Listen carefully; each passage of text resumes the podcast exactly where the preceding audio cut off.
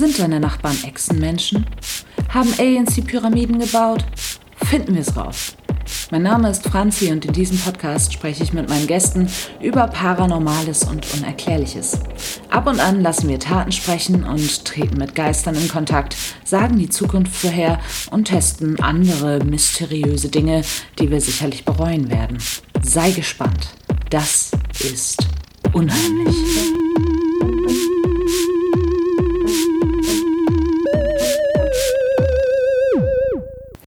Heute geht es um das mysteriöse Verschwinden von unzähligen Menschen in Nationalparks und der Wildnis im Allgemeinen.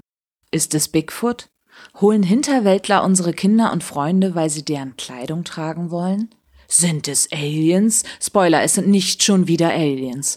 Und auch sonst wahrscheinlich nichts unbedingt Paranormales. Diese Folge wird vielleicht wirklich ausnahmsweise recht skeptisch, wenn man das so nennen mag. Aber wir werden sehen. Es gibt nämlich trotzdem gruselige Aspekte an diesem Thema, also seid gespannt. Als paranormale Fährtenleserin habe ich heute Amelie im Gepäck. Hallo Amelie. Heidi ho. Du hast Erfahrungen mit Wandertrips in fernen Ländern und träumst ein wenig von den Nationalparks Nordamerikas. Ja, sehr. Ähm, und ich hoffe auch, äh, dass ich das morgen immer noch kann. Das kommt jetzt darauf an, was du mir so Schönes berichtest. Naja, ich werde dir jetzt erzählen, warum das vielleicht keine gute Idee ist, diese Nationalparks zu besuchen.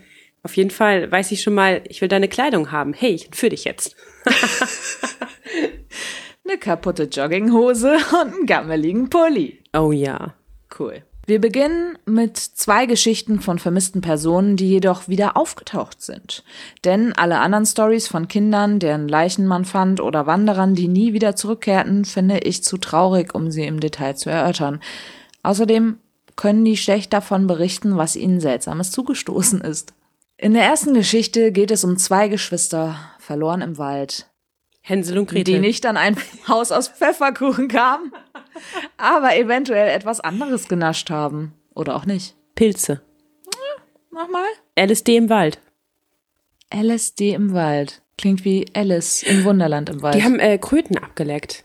Mm. Oh, es gibt so viele wunderbar berauschende Dinge im Wald. Tiere. Bestimmt. Einfach mal, geht einfach mal in den Wald und leckt an allen Pflanzen, Tieren und Wanderern, die ihr so trefft. Ja, ich, wenn man das macht, dann ist die Chance, dass man zurückkommt, bestimmt nicht so groß. Bären, Pumas. Ich meinte jetzt so essbare Beeren. Beeren, nicht Bären. Ach so, ja. Ja, das sollte man Leck auch mal an einem. Bären. Da kommt man auch nicht zurück. Wie heißt das? Äh, bei Schwarzbär, wirf dich hin, Braunbär, leck ihn ab. Ich kenne ich kenn nur, ähm, äh, gelb bleibt stehen, braun muss gehen. Oh, wow. Ist es wieder soweit? Ja. Also, erste Geschichte, zwei Geschwister verloren im Wald und sie haben vielleicht irgendwas genascht. Die 53-jährige Linda Artiga und ihr Bruder Eddie Huff waren unterwegs und wanderten für einen Tagestrip in den Ozark Mountains in Arkansas. Eddie war auf der Suche nach einem besonders guten Platz zum Fischen, von dem er gehört hatte.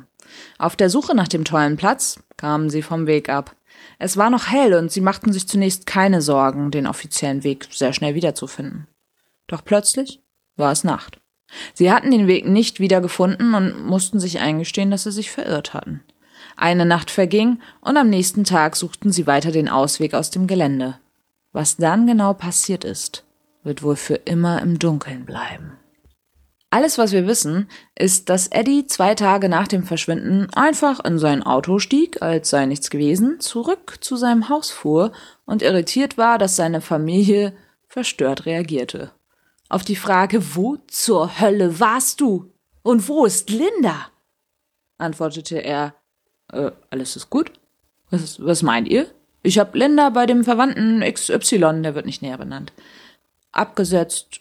Ihr geht's prima. Sie versuchten ihm klarzumachen, dass er und seine Schwester drei Tage lang ohne ein Lebenszeichen verschwunden waren.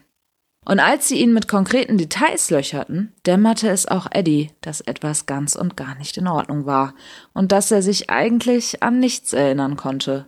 Sie riefen den Verwandten an, zu dem Eddie Linda angeblich gefahren hatte, und der hatte gar keine Ahnung, worum es ging. Er hatte weder Eddie noch Linda gesehen oder gesprochen. Die Polizei wurde informiert, ein Rettungsteam machte sich auf den Weg und durchkämmte die Gegend, was ziemlich schwierig war, da Eddie halt keinerlei Erinnerung daran hatte, wo sie ungefähr abhanden gekommen sind. Oder wie er wieder rausgefunden hat. Zwei Tage, nachdem Eddie aufgetaucht war, also insgesamt fünf Tage, nachdem die beiden sich verirrt hatten, fanden sie Linda. Sie war genauso irritiert wie Eddie. Sie wusste nicht, wo sie war, wie sie dorthin gekommen ist oder wie lange sie unterwegs war. Sie war extrem konfus und kam dann ins Krankenhaus nach fünf Tagen, ne? Äh, des Verschwundenseins. Ja, logisch. Sinnvoll. Aber teuer in den USA. Würde ich mir überlegen. Ich bin fünf Tage verschollen. Nee, das ist mir zu teuer. Ich gehe jetzt nicht ins Krankenhaus. Ich gehe wieder in den Wald. Sorry. Aber je nachdem, vielleicht gab es ja ähm, gratis ähm, Healthcare bei den Aliens. Äh, die haben einmal von Es oben gab bis keine unten Aliens. durchsucht. Es gibt heute keine Aliens. Nein! Nein. es gibt immer Aliens. Nein. Nach und nach kamen Erinnerungen hoch und das ist, was sie zu berichten hatte. Wie schon erzählt. Sie suchten den Platz zum Fischen, verirrten sich, fanden den Weg nicht und mussten in der Wildnis übernachten. Am nächsten Tag suchten sie weiter, riefen auch ab und an hilflos ins Dickicht, denn sie waren in einem sehr stark bewachsenen Teil des Parks. Sie schliefen die zweite Nacht im Wald.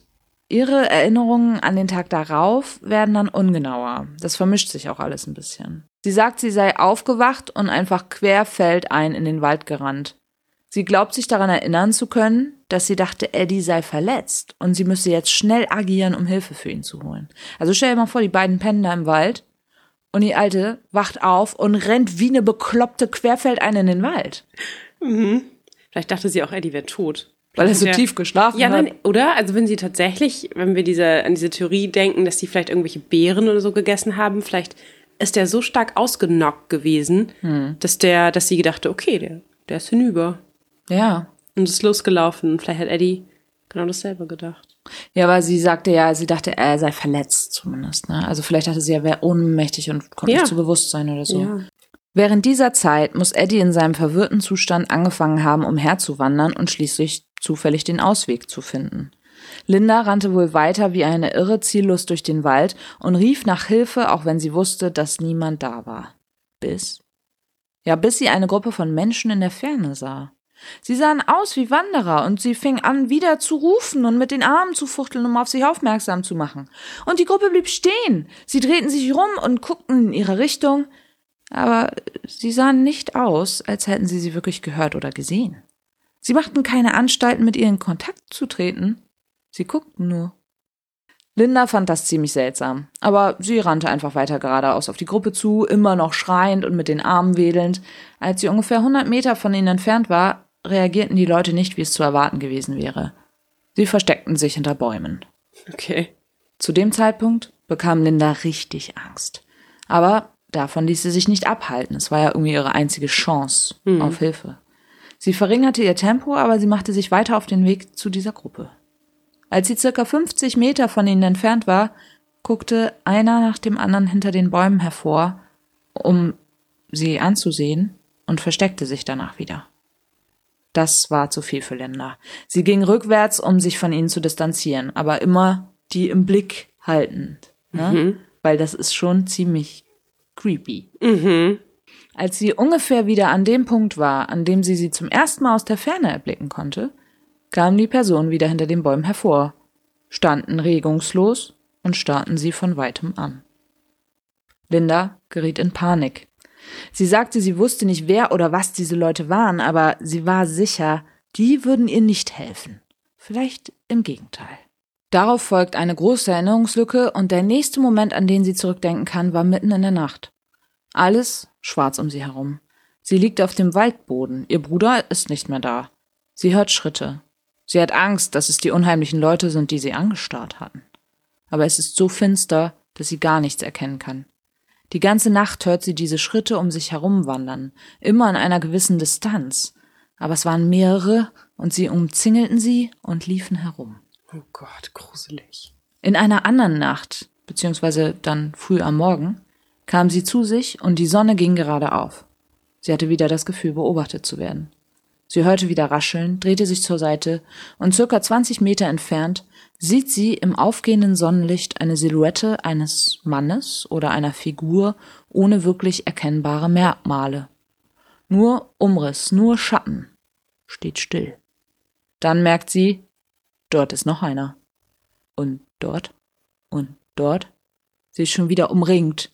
Als die Figuren bemerken, dass sie sie sehen kann, drehen sie sich um und rennen in die unterschiedlichen Richtungen weg. Was ist also passiert? Ähm, klassischer LSD-Trip.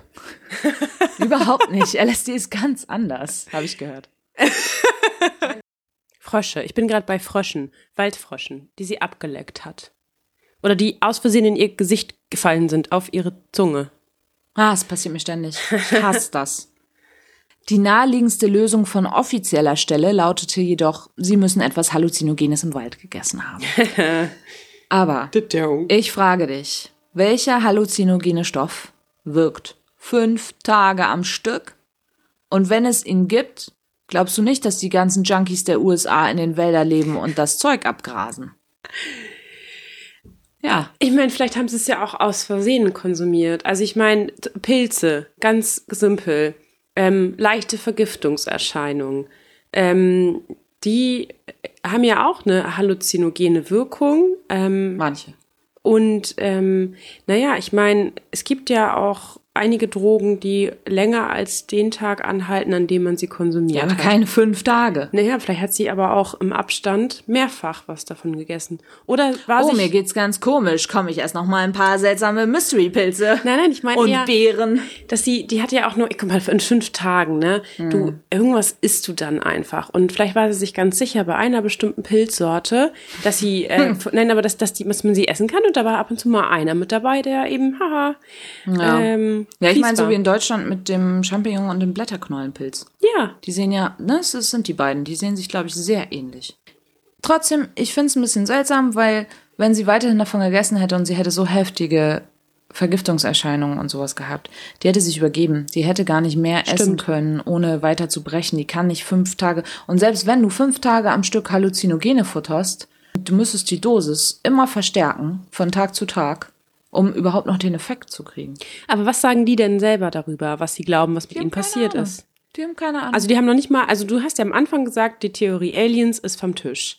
ja, für aber- mich, ne? Für dich, okay, Ja. ich wollte gerade sagen, weil, weil, also das spricht ja schon sehr für. Aliens? Ja. Warum? Naja, die Leute, die um sie herum sind, die totalen Gedächtnislücken. Das ich weiß könnten nicht, Schattenwesen sein, das könnten Goblins sein, das könnte eine Bigfoot-Art sein, das könnten Hillbillies sein, das könnten andere humanoide Kryptiden sein. Touristen waren die Gruppe, die nicht mit ihr reden wollte. Wer weiß auch, Die die Sprache nicht sprechen. eben und wie sie aussah. Vielleicht hatte sie total verzauste Haare und oh sah mein Gott, dreckig nein, aus. wirklich. Stell dir mal vor, du bist eine Touristengruppe. Ja. Du bist im Wald, du sprichst die Sprache überhaupt nicht vielleicht. Und dann kommt da eine irre Frau, Ja.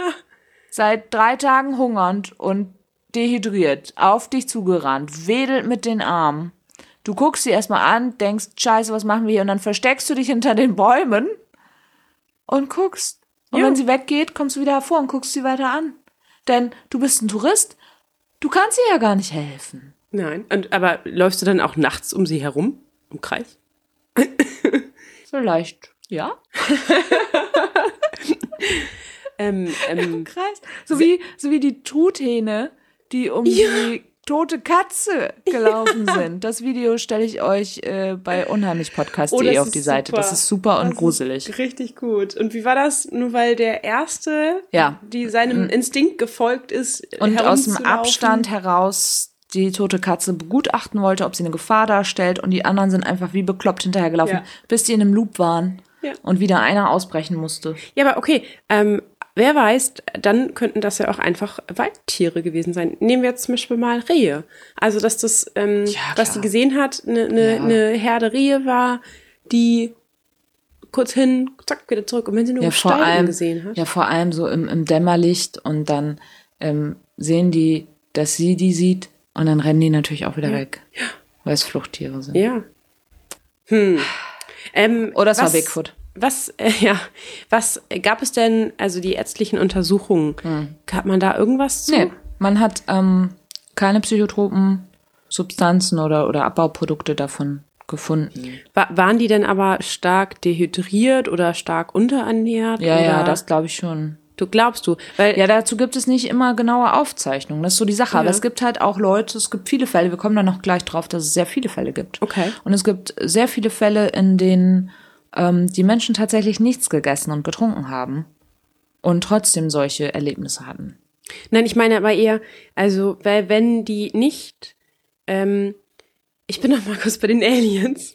Oh Mann, und die, geht hier Und die werden aber so klug, die zu versorgen mit den wichtigsten Dingen. Komm, wir schieben dir eine Probe in den Po.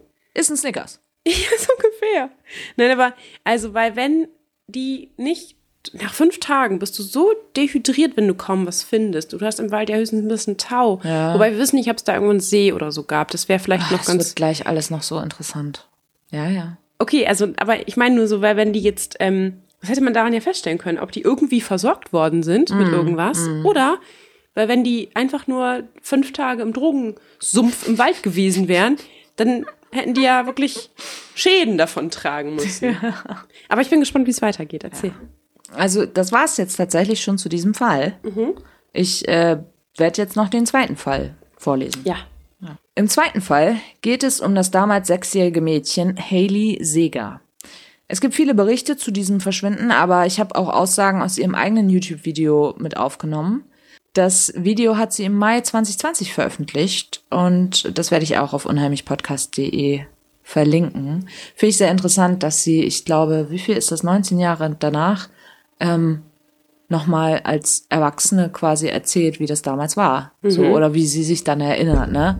Haben wir ja auch schon öfter drüber gesprochen, dass Erinnerungen halt nicht, Stimmt, ja. nicht Eins ganz- zu eins übernommen ja. werden, sondern dass sie immer ein bisschen ausgeschmückt oder ähm, weggelassen werden. Genau, hatte ich auch mit Sarina im letzten Podcast drüber gesprochen. Ja.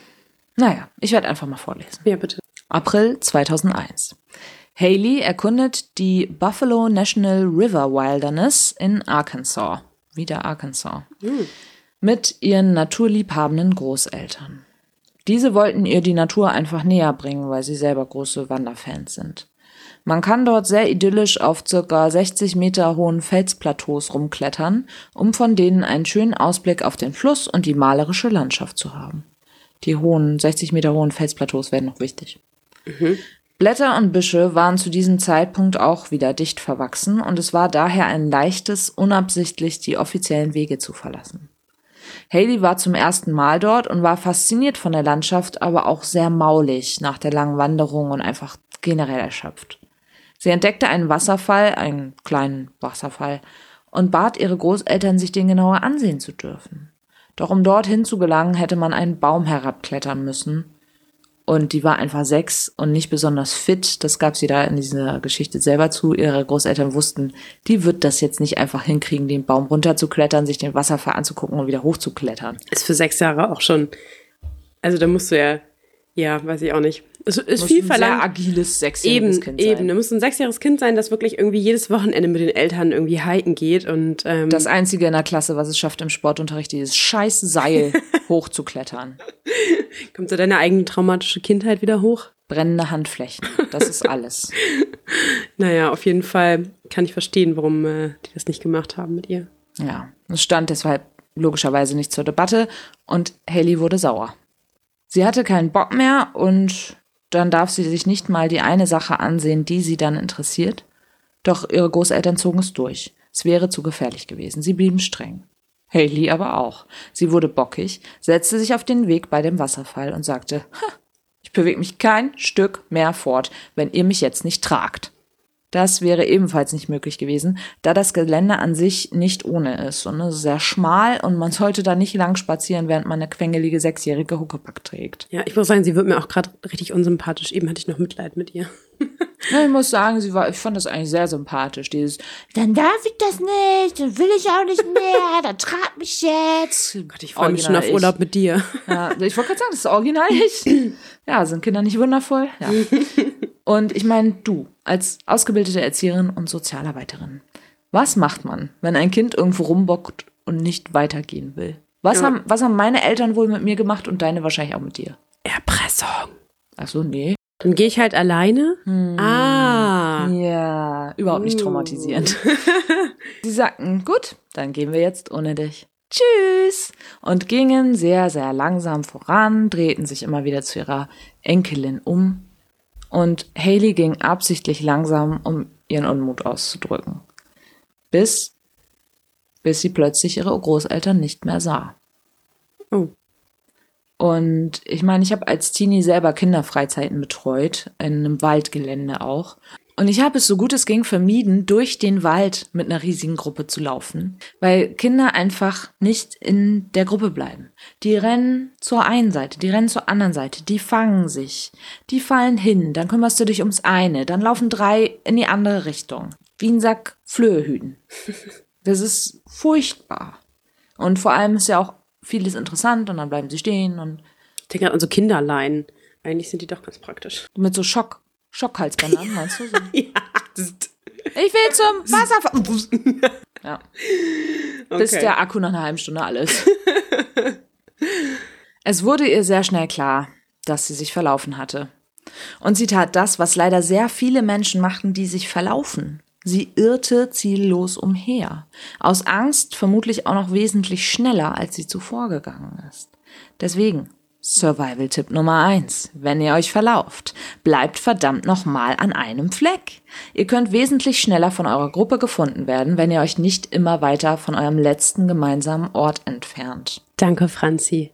Du hast mir den Tag gerettet. Man kennt mich, ich bin in der Natur zu Hause. Ich bin ein, ein Survival-Pro.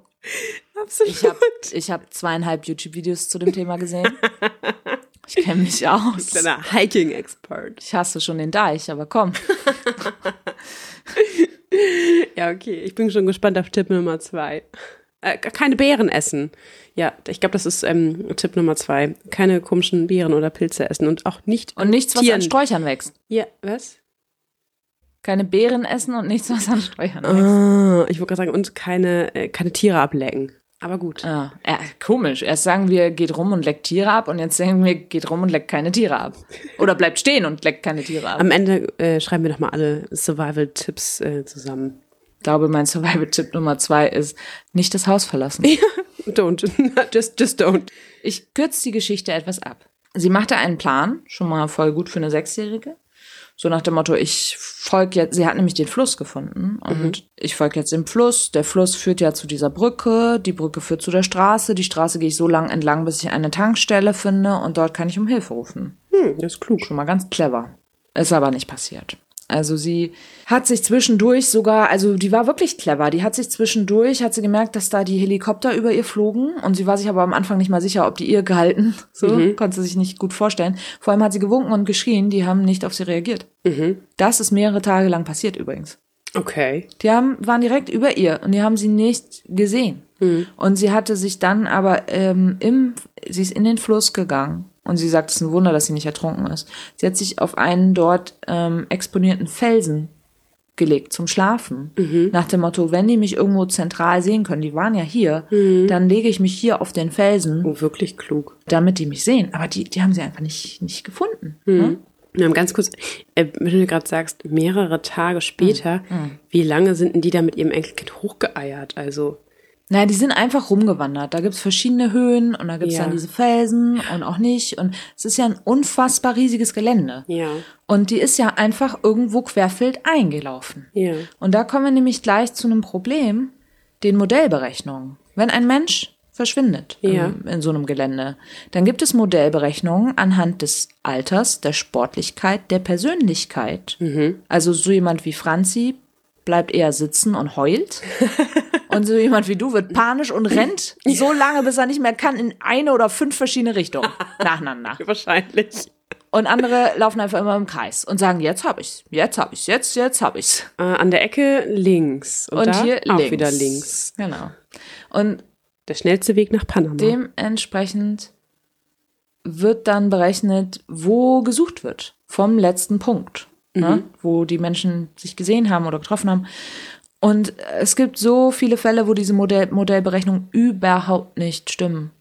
Also sind absolut das Gegenteil von akkurat, weil ich meine, das ist ja auch ha, die Geschichte jetzt mit dem, ich glaube, 25-Jährigen in Süddeutschland. Der ist ja irgendwie verschwunden, nachdem er sich mit seiner Freundin gestritten hat oder sie hat sich von ihm getrennt, weiß man nicht genau. Dann ist er mit dem Auto der Eltern, glaube ich, los. Man wusste nicht in welche Richtung. Und dann hat man aber das Auto gefunden. Und äh, er war nicht mehr drin. Das heißt, man ging davon aus, alles klar, der war jetzt dort Hm. und der kann nur in die Richtung oder die Richtung gelaufen sein, irgendwie in, in waldähnliche Gefilde. Hm. Und dann wurde dort gesucht. Und dann hieß es auch, nee, da kann er auf gar keinen Fall sein und so weiter. Die haben halt, das ist ja das Problem, um genau zu suchen, musst du ja wirklich dein Gebiet begrenzen. Mhm. Also sobald du es begrenzt, ist es halt auch Fällt ein unwahrscheinlich. Teil raus. Und, Ja. ja.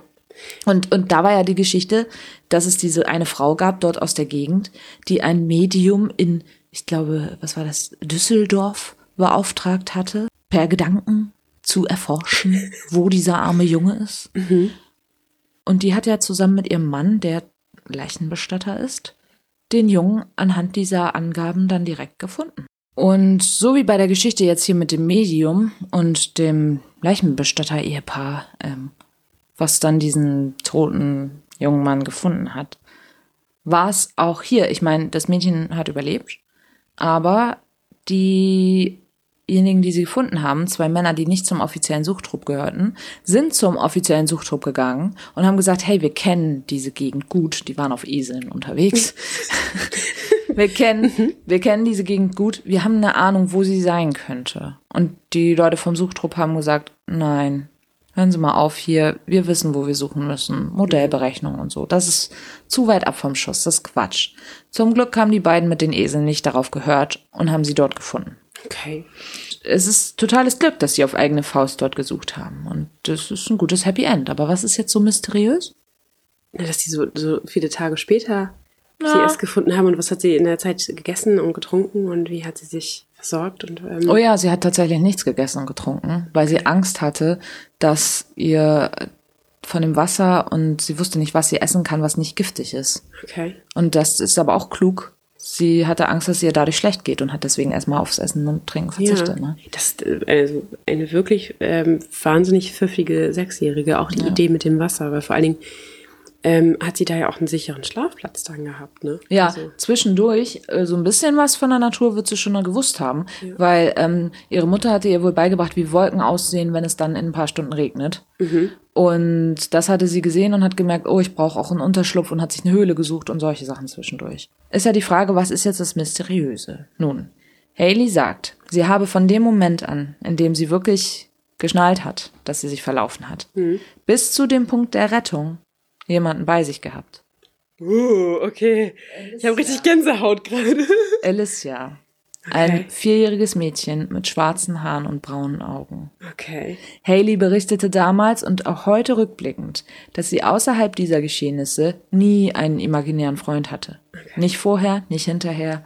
Aber so bezeichnet sie Alicia inzwischen, weil sie nicht weiter in Richtung Schutzengel oder ähnliches deuten will. Ja. Oder Geist oder Alien. Hat sie keinen Bock drauf. Sie sagt, das war mein imaginärer Freund. Aber sie sagt selber, sie weiß nicht, was das war. Naja, aber ich meine, es, es war ja, aber sowas passiert, meine ich, bei so außergewöhnlichen Stressbelastungen. Dass das also, ganz egal, ob man vorher irgendwie schon so eine Tendenz dazu hatte oder Ja. nicht, dass man dann irgendwas fantasiert, einfach nur, damit man nicht total crazy wird und nicht total in seiner Was man Angst. schon ist.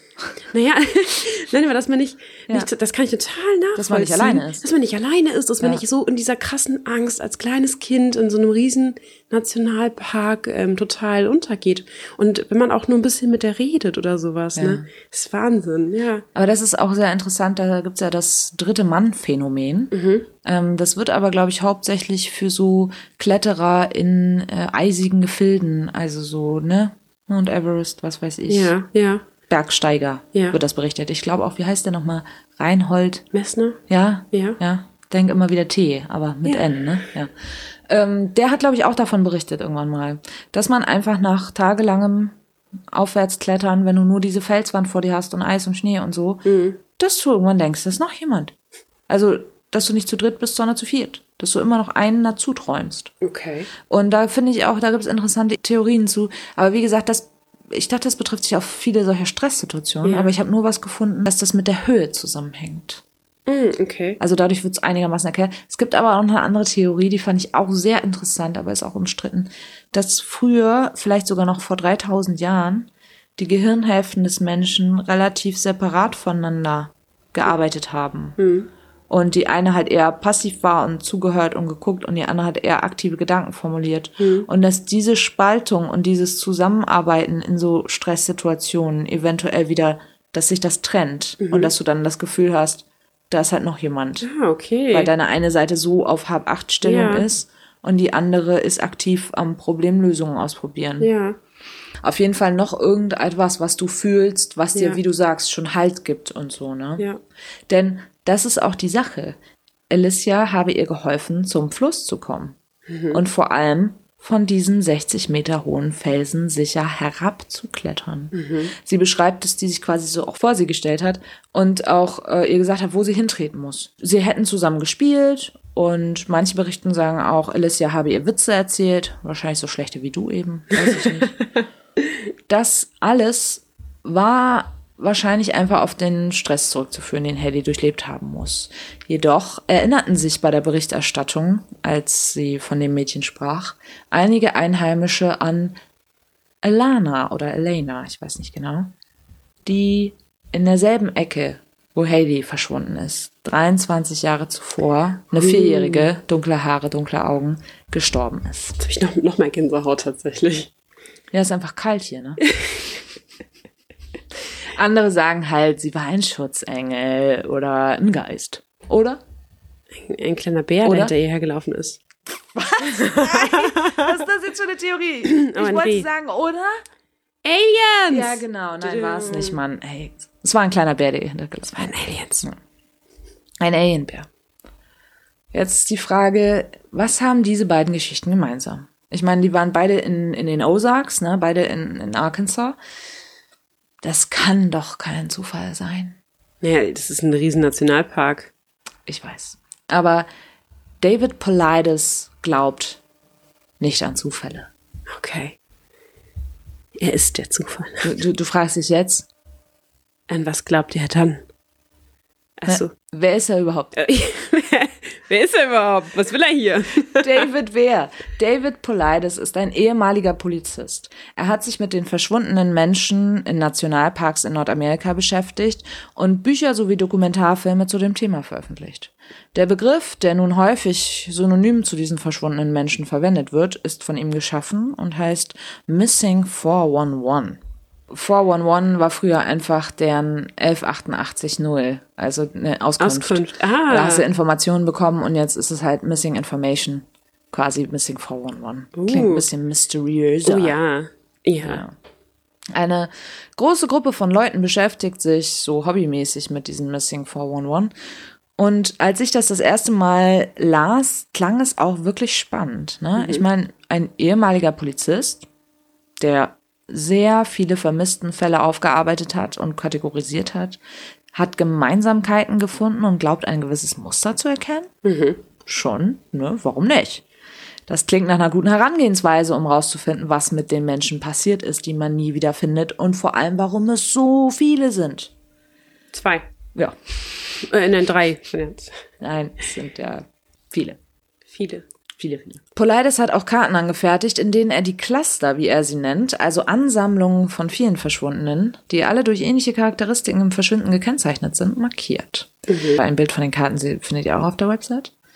Der Yosemite Park scheint dabei tatsächlich die Nummer eins zu sein, wenn es um Verschwinden geht. Polides geht angeblich sehr systematisch vor. Er untersucht nur Fälle, die weder eindeutig Suizid waren, noch Morde oder sonstige offensichtliche Gründe hatten, wie beispielsweise Attacken wilder. Kaninchen. Aber er liefert keine Daten. Er beschreibt Fälle und behauptet, er hätte Kriterien, aber die sind komisch. Er hat, wie gesagt, mehrere Bücher geschrieben und diese Dokufilme gemacht, aber er findet nicht wirklich neue Sachen heraus. Er findet nichts Neues zu den Fällen. Er fügt nur diese scheinbaren Muster und Cluster zusammen. Was sind also diese unnachahmlichen Gegebenheiten, die seltsamerweise alle Fälle, wobei natürlich nicht alle Fälle, nur die, die er vorsortiert hat aus den Datenmengen, die wir nicht einsehen können übrigens. Also nur die, die in sein Muster passen. Was haben diese Fälle, die in sein Muster passen, gemeinsam? Sie passen in sein Muster. Ist Mind blown. Es ist kein, kein Scheiß. Das ist das, worauf es hinausläuft. Das ist Ja. ein Zirkelschluss. Ja, ja, klug. So, so. Alle Leute, Ja. die nicht Suizid begangen haben, haben keinen Suizid begangen. Das ist crazy, ich weiß. Diese Special Merkmale der verschwundenen Leute sind wie folgt. Und ich habe nicht alle aufgezählt. Ich habe sie auch aus diversen Quellen zusammengebastelt, weil er da jetzt auch nicht so eine Liste von gemacht hat. Aber ich meine ganz ehrlich, anders macht Politis das auch nicht. Ne? Ich habe jetzt ein paar rausgesucht. Darüber werden wir jetzt reden. Und ich werde die kurz Punkt für Punkt nennen und dann überlegen wir, ob es nicht andere Gründe geben könnte für diese Punkte Okay, ich bin gespannt. was all diese verschwundenen Menschen, die ja irgendwie gemeinsam haben. Die Menschen verschwinden in der Nähe von offiziellen Pfaden und Hilfsmöglichkeiten. Man verschwindet von einem bekannten Ort, in dem man einen bekannten Ort verlässt. Das ist faszinierend. Er ist sehr klug, ja, okay. Ja. Wenn, wenn Leichen gefunden werden, sind sie irgendwo mit großen Höhen- und Distanzunterschieden zu ihrem Verschwinden. Das hatten wir in der zweiten Geschichte. Die zu berechnenden Modelle, wo sich eine Person aufhalten kann, sind nicht so akkurat, wie die Leute sie gern hätten. Ne? Menschen in Ausnahmesituationen verhalten sich so unberechenbar wie Menschen in Ausnahmesituationen. Nächster Punkt. Das ist richtig heftig. Das Wetter ändert sich, während diese Leute verschwinden. Oder während nach ihnen gesucht wird. Auf Deutsch. Es regnet. Kein Scheiß. Das, das meint der Ernst. Es regnet. Okay. Wenn das Wetter ungünstig ist, verlieren Leute den Überblick, wo sie sind. Mhm. Und wenn die Leute verschwunden sind und es regnet oder stürmt oder was auch immer Gewitter, Suchen Sie sich einen Unterschlupf. findet man Leute schlecht. Ja. Ich bin schockiert. Hunde, so Suchhunde, können die Fährten nicht komplett erschnüffeln. Weil es zwischendurch geregnet hat. Zum Beispiel auch, ja. Aber weißt du, wie hoch die Trefferquote bei diesen Suchhunden überhaupt ist? 50 Prozent. Ah, 60. Etwas über 60. Okay. Naja, vor allen Dingen, ja, okay. Sie würden ja auch nicht ins Muster passen, wenn es funktioniert. Eben, bei denen, die es nicht funktioniert, die sind dann nicht da damit drin. so, und jetzt, jetzt kommen wir wirklich zu einem meiner Favoriten. Ja. Das Verschwinden am Leben geschieht in der Nähe von großen Felsformationen oder Gewässern. Was? also der Grund, warum die Menschen überhaupt diese Gegend besucht haben. Wow, da wäre ich nie drauf gekommen. Was, was ist für dich Nähe? Was ist für dich, ähm, jemand verschwindet in der Nähe von Felsen oder Gewässern? Zehn Kilometer im Kreis. Falsch. Oh, ähm, 30? 300. Okay. 300 Kilometer. Ganz ehrlich, nein, ganz ehrlich. Zeig mir einen Nationalpark Ja. dieser Art, Ja.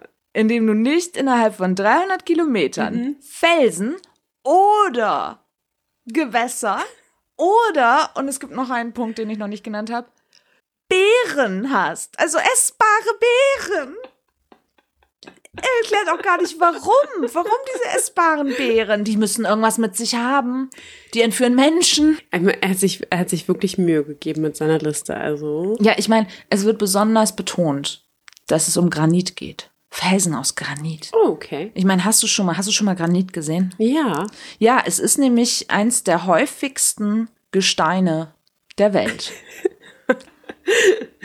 Aber ich meine, also vielleicht können wir diese Entfernung auch nicht nachvollziehen, weil wir hier einfach nicht solche riesen Nationalparks haben.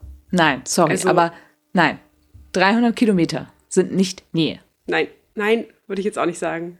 Wenn es entweder Steine oder Wasser sein kann oder Beeren, eins von dreien wirst du immer in 300 Kilometern finden. Und wenn es nur ein kleines Pfützchen ist. Mich, ehrlich gesagt erinnert mich das die ganze Zeit so ein bisschen an äh, das Buch, was wir gelesen haben, was wir vorgelesen haben. Oh, wie schön ist Panama.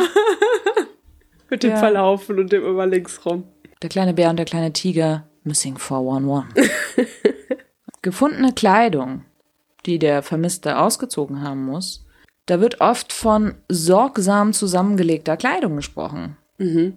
Eines der Themen in dem Subreddit, was ich mir da sehr intensiv durchgelesen habe, ist eben diese sorgsam zusammengelegte Kleidung. Und das ist ja wirklich erstaunlich. Wenn du überlegst, was könnte der Grund sein, dass du auch im Winter dich deiner Kleidung entledigst? Dass sie nass geworden ist oder Oder du ein Zeichen, also einen Hinweis hinterlassen möchtest? Ja, ja, auch eine Möglichkeit, aber es ist bitterkalt. Du leidest unter Hypothermie. Oh ja, stimmt. Paradoxe Entkleidung. Mhm. Dein mhm. Körper friert so sehr, dass er anfängt, das ganze Blut und die ganze Wärme in, um deine lebenswichtigen Organe herum zu stauen. Mhm.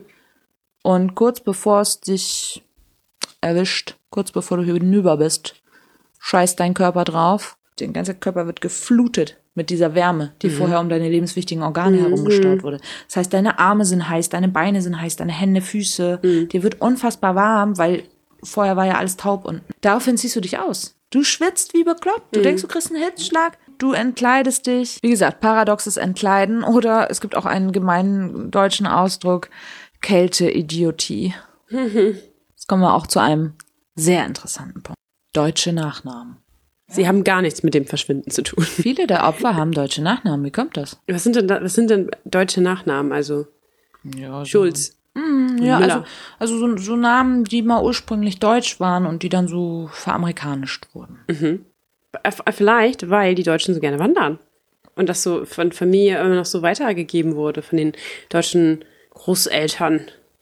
Was denkst du denn, woher die meisten US-Amerikaner ursprünglich stammen? Aus Deutschland. Nein, echt? Die größte Gruppe nachvollziehbarer Ahnen mhm. sind die Deutschen. Wow. Krass. Ja. Verrückt. Ich wusste das nicht. Okay, aber das, das erklärt dann das mit den Nachnamen und dass das nicht irgendwelche Nazi-Aliens sind oder. Wow, jetzt äh, kommen Nazi-Aliens. Na, oder, na, okay. Oder, oder das Gegenteil ja eigentlich eher von Nazi-Aliens. Antifa-Aliens. aber ich meine, das Ding ist halt, wenn du dir die ganze Masse anguckst, natürlich wird, wenn das prozentual die größte Bevölkerungsgruppe in dem Sinne ursprünglich ist, der Abstammung, dann ja, ist sind das logisch. auch die häufigsten, die ja. verschwinden. Ja, ja. ja. Und jetzt kommen wir zu guter Letzt zu dieser Häufung in Clustern. Ne? Mhm. Ne? Also er hat da ja, wie gesagt, so Karten gemacht und dann gibt es in bestimmten Punkten dieser Nationalparks bestimmte Häufungen. Ja. Nehmen wir mal an, dass viele dieser Menschen leider Tieren zum Opfer gefallen sind. Die haben Reviere. Ja, stimmt. Mhm. Und nehmen wir mal an, dass es einfach an steilen Klippen liegt oder an wilden Strömungen oder an besonders unübersichtlichen Bereichen, wo die, wo die Wege einfach nicht offensichtlich sind und vielleicht ins Nichts führen, anstatt auf den offiziellen Weg. Mhm. Dann ist das doch klar, dass, dass Leute an den Orten verschwinden, wo viele andere Leute verschwinden. Wir sehen, es ist alles unlogisch. Es tut mir leid, aber das ist alles Humbug. Also zumindest das, was dieser David Paulides da ja, von sich gibt. Was wollte er denn damit sagen? Also ist seine, seine Theorie ist Aliens oder was? Ja, da, da komme ich jetzt zu. Okay, okay. Zu. Ähm, wie gesagt, es gibt diesen Subreddit und da gibt es auch einige Leute, die manche Leute dort als Skeptiker bezeichnen. Diese sogenannten Skeptiker sagen einfach so krasse Sachen wie Regen ist nicht paranormal. Regen ist normal. So heftige Sachen sagen sie. Raus mit ihnen. skeptisch. Und zu David Polides, das Ganze ist tatsächlich eigentlich einfach nur traurig. Denn er hatte sich vor dieser Missing 411-Geschichte einem anderen großen Thema gewidmet. Bigfoot. Mhm. Und da gab es sogar so eine Geschichte, dass er da Bigfoot DNA gefunden hat oder daran kam. Und ja, gab es viel Kritik, weil es ist ja schon ein sehr spezielles Thema gehe ich vielleicht nochmal in einer anderen Folge drauf ein, mhm. aber das haben die Leute nicht so ernst genommen. Mhm. Also hat er diese ganzen Daten, die er für diese Bigfoot-Idee auch schon mal hatte, mhm. genommen und lässt jetzt einfach die Hintergründe weg und sagt, ich weiß nicht, was dazu führt. Aber ist das nicht alles ziemlich, oh ziemlich offensichtlich? Oh also er sagt einfach nur nicht mehr, ja. was seine Idee dahinter ist. Dadurch kann jeder Depp sich was eigenes zusammenspinnen, so wie du Aliens. Ne? Und, Hast du mich gerade Depp genannt? Ja, Johnny Depp, der mit dem Chupacabra kämpft. und das ist halt so schlimm. Und was ich richtig, richtig tragisch finde, ist, dass sein Sohn, mit dem er früher da die Videos gemacht hat und Dokumentarfilme, gerade gestorben ist. Hm. Wenn ich das richtig verstanden habe, dann wahrscheinlich an Suizid, weil er offenbar psychisch krank war. Und mhm. das tut einem ja richtig leid um seine Familie. Und ganz viele Leute sprechen da die Trauer aus und, und Mitleid und was weiß ich. Das reicht ihm nicht. Er erkennt da, man sieht das in seinen Tweets, Ein Cluster. ja, eine große Verschwörung, eine Epidemie psychischer Erkrankungen in unseren Jungs weltweit, die von den Medien totgeschwiegen wird. Oh shit. Oh, ist das nicht schlimm? Ja. YouTuber, der hat ja so seinen eigenen YouTube-Kanal und da hat er so, naja, nicht so viele Follower. Und dann hat er halt mit einem anderen YouTuber zusammengearbeitet, der erfolgreicher ist. Fängt er an zu sagen, hey ja, ich finde die Zusammenarbeit auch voll cool. Aber Leute, ist es nicht auffällig, dass ich nicht so viele Klicks kriege wie er? Obwohl, bla bla. Weißt du, dann fängt er mit sowas an. Das ist einfach ganz, ganz schlimm. Ja. Also, was ihr auch auf unheimlichpodcast.de als Link findet, ist eine Studie, die ich gefunden habe über die, über das Verschwinden im Yosemite Park und dass das absolut im Bereich und Rahmen des Wahrscheinlichen liegt. Dass das einfach von so und so vielen Leuten gehen da Leute verloren. Was für Leute das sind, sind's Wanderer, sind's Kinder, etc. Ist alles aufgeschlüsselt. Gibt es eine Aufschlüsselung, wie viele Leute da am Jahr so verloren gehen? Also ich habe jetzt nur was gefunden, dass in den USA komplett jedes Jahr 600.000 Leute verschwinden. Okay. Das ist jetzt natürlich nicht auf den Yosemite Park bezogen oder Nationalparks an sich. Viele Leute wollen ja auch nicht gefunden werden. Einige täuschen auch ihren Tod aktiv vor, um aus Schulden rauszukommen Mhm. Muss und so weiter. denken. Hier steht, dass im Yosemite Park durchschnittlich 40 Leute pro Jahr verschwinden oder einer auf 100.000 Besucher. Aber hier steht ja nur verschwinden. Das heißt, wenn die nach zwölf Stunden wieder auftauchen, sind die da auch mit aufgeführt. Ah, okay. Mhm. Also Leute, die wirklich für immer weg sind, finde ich jetzt hier keine konkrete Zahl. Weil Politis sagt, das liegt in den Tausenden. Ja, also Naja, gut, okay. Aber es ist ja auch ein riesen Nationalpark, der eine riesen Sehenswürdigkeit ist, den pro Jahr äh, wirklich wahnsinnig viele Menschen besuchen. ja. Da ist 40 ähm, gar nicht so hoch. Und vor allen Dingen gehen ja auch bestimmt sehr viele ohne einen, ähm, einen Wanderführer oder irgendwas, ohne, Ohne richtige Schutzausrüstung. Ohne Schutzausrüstung, ohne ähm, vernünftiges Equipment rein. Ne? Also die Ja. Amis sind ja in vielen Sachen so ein bisschen fahrig und Total. kann ich mir vorstellen. Ja. Und was ich aber tatsächlich interessant finde, ist äh, die Legendenbildung um Menschen, also genau gesagt um Einzelgeschichten von Menschen, die sagen, dass sie komische Erlebnisse im Wald hatten. Das, das finde ich tatsächlich ein bisschen spannender. Das ist so ein bisschen Urban Legend mäßig, da wird immer ein bisschen addiert und ich finde es interessant und harmlos. Ich liste das mal ganz kurz auf. Vielleicht ist euch ja auch schon mal ähnliches im Wald passiert. Dir vielleicht auch, Amelie. Also es wird häufig gesagt, es tauchen Wege auf, die zuvor nicht da waren. Eine plötzlich gruselige Stille tritt ein. Die Tiere schweigen und der Wald ist ganz plötzlich stumm. Ein Klopfen ist zu hören. Das wird häufig mit Bigfoot assoziiert. Ähm, Specht. Nein, nein, nein, nein. Das sind die Vokalisationen der Bigfoots untereinander, die wir einfach nicht hören können mit unserem Ah. Gehör. Ja, die, die, die nehmen wir als Klopfen wahr, ganz okay, klar. okay. Aber ist zu der Stille, ähm, das äh, passiert wirklich, wenn äh, ein Wetterumschwung zum Beispiel ist. Oder wenn äh, die Tiere ja irgendwie merken ja logischerweise viel früher als wir, wenn irgendein Raubtier sich auf den Weg macht. Das muss ja nicht sein, was für uns auch gleichzeitig Ja. gefährlich ist, aber wenn irgendwo, weiß ich nicht, ein kleiner könnte- Fuchs jagt oder sowas. Ne? Ja, und selbst wenn da ein Raubtier ist, das würde ja dann sogar erklären, warum die Leute sich plötzlich unwohl fühlen. Ja. Weil die vielleicht irgendwas außer Ja. peripheren Sehen irgendwie doch mitbekommen, dass sich da was Größeres bewegt, ohne das Ja. wirklich wahrzunehmen. Oder ein Raubvogel oder Irgendwas. whatever, ne? Ja. Mhm. Man hört eine Frau oder auch oft ein Kind um Hilfe rufen, Uh. was es nicht gibt. Oh, das ist bestimmt aber auch irgendein Waldtier, was einfach einen Ruf macht, was sehr, ähm, Ellen! Ellen! Ellen! Was ist das nochmal? ähm, Ein Ah, ich komme nicht drauf. Kein Lemming, aber ähm, So- das lebt bei uns in den Bergen. Ja. Steve, Steve. Ein Murmeltier. Helen, Hilfe! Nein, aber ich meine, ein Baby, ganz ehrlich, ich war mal unterwegs äh, in Hamburg. Abends, wir hatten was getrunken und plötzlich hörte ich ein Baby aus einem Bereich am Wasser in den Büschen. Und ich dachte, ach du Scheiße. Das klang wie ein kleines Baby, das richtig um sein Leben brüllt. Es war ein Babyhäschen. Oh.